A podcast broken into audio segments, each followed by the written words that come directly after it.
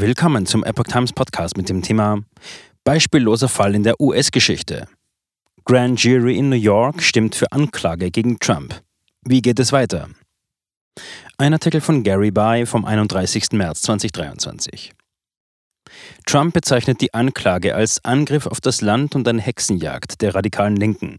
Ein New Yorker Rechtsexperte erklärt gegenüber der Epoch Times, dass Trump zwar in einem Schwurgerichtsverfahren in Manhattan verurteilt werden könnte, er aber später in der Berufung gewinnen würde. Zu der Zeit sei man aber schon mitten im Wahlkampf. Eine sogenannte Grand Jury in New York hat für eine Anklage gegen den ehemaligen US-Präsidenten Donald Trump gestimmt. Trumps Anwalt Joseph Tacopina bestätigte gegenüber der Epoch Times die Anklageerhebung. Trump sieht in der Anklageerhebung einen Angriff auf unser Land. Es sei auch ein Angriff auf die einst freien Wahlen. Die USA seien jetzt ein dritte Weltland und eine Nation im Niedergang, schrieb der Republikaner auf der von ihm mitbegründeten Plattform und Twitter-Ersatz Truth Social.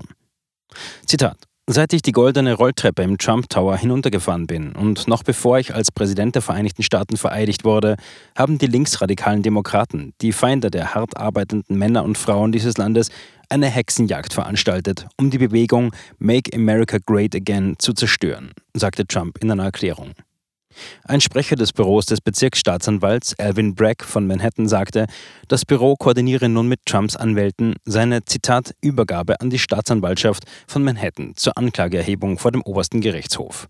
Zitat Ende. Die genauen Anklagepunkte und Details sind noch unklar. Noch nie zuvor in der US-Geschichte wurde ein Ex-Präsident wegen einer Straftat angeklagt. Die Anklageschrift bleibt derzeit unter Verschluss. Braggs Büro ermittelt gegen Trump wegen seiner angeblichen Beteiligung an einer Zahlung von 130.000 Dollar an die Pornodarstellerin Stormy Daniels durch seinen damaligen Anwalt Michael Cohen im Vorfeld der Präsidentschaftswahlen 2016. Die Zahlung wurde angeblich geleistet, um Daniels davon abzuhalten, mit ihrer Behauptung einer Affäre mit Trump an die Öffentlichkeit zu gehen. In seiner Schuldbekenntnisvereinbarung behauptete der Anwalt, die Zahlung auf Anweisung von Trump geleistet zu haben. Das Geld sei später durch routinemäßige Rechtskosten durch die Trump-Organisation erstattet worden, obwohl er zuvor behauptet hatte, das Geld aus eigener Tasche bezahlt zu haben. Trump, der angekündigte Spitzenkandidat für die Präsidentschaftswahlen 2024, hat jegliches Fehlverhalten bestritten und behauptet, er sei ein Opfer von Erpressung. Zitat, Präsident Donald J. Trump ist ein Opfer einer korrupten und verzerrten Version des amerikanischen Justizsystems und der Geschichte, sagte Alina Haber, eine Anwältin von Trump, in einer Erklärung. Und weiter, er wird letztendlich Recht bekommen. Ex-Vizepräsident Pence. Das ist ein Skandal. Auch der frühere US-Vizepräsident Mike Pence kritisierte die Anklage scharf. Zitat, ich finde, das ist ein Skandal, sagte Pence dem Fernsehsender CNN. Und weiter, dies wird nur dazu dienen, dieses Land weiter zu spalten. Zitat Ende.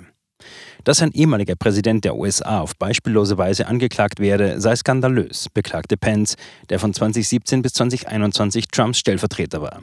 Millionen Amerikaner hätten den Eindruck, dass es sich um nichts anderes als eine politische Anklage handele. Dass ein Staatsanwalt aus Manhattan einen bestimmten Amerikaner mitten in einer Wahlkampagne ins Visier nehme, stehe der Idee der Mehrheit der Amerikaner entgegen, die an Gerechtigkeit und Gleichbehandlung vor dem Gesetz glaubten. Das Vorgehen der Staatsanwaltschaft in Manhattan sende eine fürchterliche Botschaft über das amerikanische Justizsystem aus. Der Gouverneur des US-Bundesstaats Florida, Ron DeSantis, will ein mögliches Auslieferungsersuchen nicht unterstützen. Zitat, wenn das Rechtssystem als Waffe eingesetzt wird, um eine politische Agenda voranzutreiben, wird die Rechtsstaatlichkeit auf den Kopf gestellt, schrieb der prominente US-Republikaner auf Twitter. DeSantis wird als parteiinterner Konkurrent Trumps betrachtet. Es wird erwartet, dass DeSantis als Präsidentschaftsbewerber für die Wahl im November 2024 antritt. Republikaner wollen Staatsanwalt Bragg zur Verantwortung ziehen. Das Weiße Haus teilte der Epoch Times in einer Stellungnahme mit, dass es keinen Kommentar zu der Anklage habe. Senatsmehrheitsführer Chuck Schumer, New York Demokraten, sagte in einer Erklärung, Zitat, Herr Trump unterliegt denselben Gesetzen wie jeder Amerikaner. Und weiter, er wird die Möglichkeit haben, das Rechtssystem und eine nicht politisch motivierte Jury in Anspruch zu nehmen, um sein Schicksal gemäß den Fakten und des Gesetzes zu bestimmen. Zitat Ende. Der Sprecher des Repräsentantenhauses Kevin McCarthy, Kalifornien-Republikaner, versprach Staatsanwalt Bragg zur Verantwortung zu ziehen. Zitat Alvin Bragg hat unserem Land irreparablen Schaden zugefügt, indem er versucht hat, sich in unsere Präsidentschaftswahlen einzumischen, sagte McCarthy in einer Erklärung. Und weiter, während er routinemäßig gewalttätige Kriminelle freilässt, um die Öffentlichkeit zu terrorisieren, hat er unser heiliges Rechtssystem gegen Präsident Donald Trump instrumentalisiert. Das amerikanische Volk wird diese Ungerechtigkeit nicht dulden und das Repräsentantenhaus wird Alvin Bragg und seinen beispiellosen Machtmissbrauch zur Rechenschaft ziehen. Zitat Ende. Die Republikaner im Repräsentantenhaus hatten diesbezüglich eine Untersuchung gegen Bragg und sein Büro eingeleitet, die Bragg als Übergriff des Kongresses bezeichnete. Rechtliche Hürden. Braggs Klage gegen Trump, die nach Aussicht einiger Rechtsexperten ein neuartiges rechtliches Argument enthalte, steht vor erheblichen rechtlichen Hürden. Alan Dershowitz, ein Rechtsexperte, der 50 Jahre lang an der Harvard Law School gelehrt hat, war sehr skeptisch gegenüber Braggs Versuch, einzelstaatliche und bundesstaatliche Gesetze zu kombinieren, die Anklage wegen falscher Aufzeichnungen bzw. die Gesetze zur Wahlkampffinanzierung. Zitat: Es gibt ein bundesstaatliches Wahlkampfgesetz und ein einzelstaatliches Gesetz über Aufzeichnungen und die beiden haben nichts miteinander zu tun sagte Dershowitz am 18. März der Epoch Times. Und weiter, aber um das staatliche Gesetz in ein Verbrechen zu verwandeln, muss man sich ein Bundesgesetz ausleihen, was echte, ernsthafte rechtliche Fragen aufzuwerfen scheint. Zitat Ende. Nach Bekanntwerden der Anklage sagte Dershowitz der Epoch Times, in 60 Jahren Praxis ist dies der schlimmste Fall von staatsanwaltschaftlichem Missbrauch, den ich je gesehen habe. Zitat Ende. Es stelle sich auch die Frage, ob der Fall verjährt sei. Nach dem Recht des Staates New York ist die Fälschung von Geschäftsunterlagen an sich ein Vergehen, das nach zwei Jahren verjährt. Wenn der Betrug mit den Geschäftsunterlagen jedoch dazu diente, eine andere Straftat zu vertuschen oder zu begehen, könnte die Anklage auf ein Verbrechen ausgeweitet werden, für das eine Verjährungsfrist von fünf Jahren gilt. Da die Zahlung an Daniels im Oktober 2016 erfolgte, wäre ein Fall, bei dem eine Anklage wegen eines Kapitalverbrechens erhoben wird, unter normalen Umständen nach zwei Jahren verjährt. Es wird jedoch erwartet, dass Bragg sich auf eine Bestimmung im Landesgesetz berufen wird, die die Verjährungsfrist unterbricht, wenn der Angeklagte sich ständig außerhalb von New York aufhält, so Prozessanwalt John O'Connor in einem Interview mit der Epoch Times.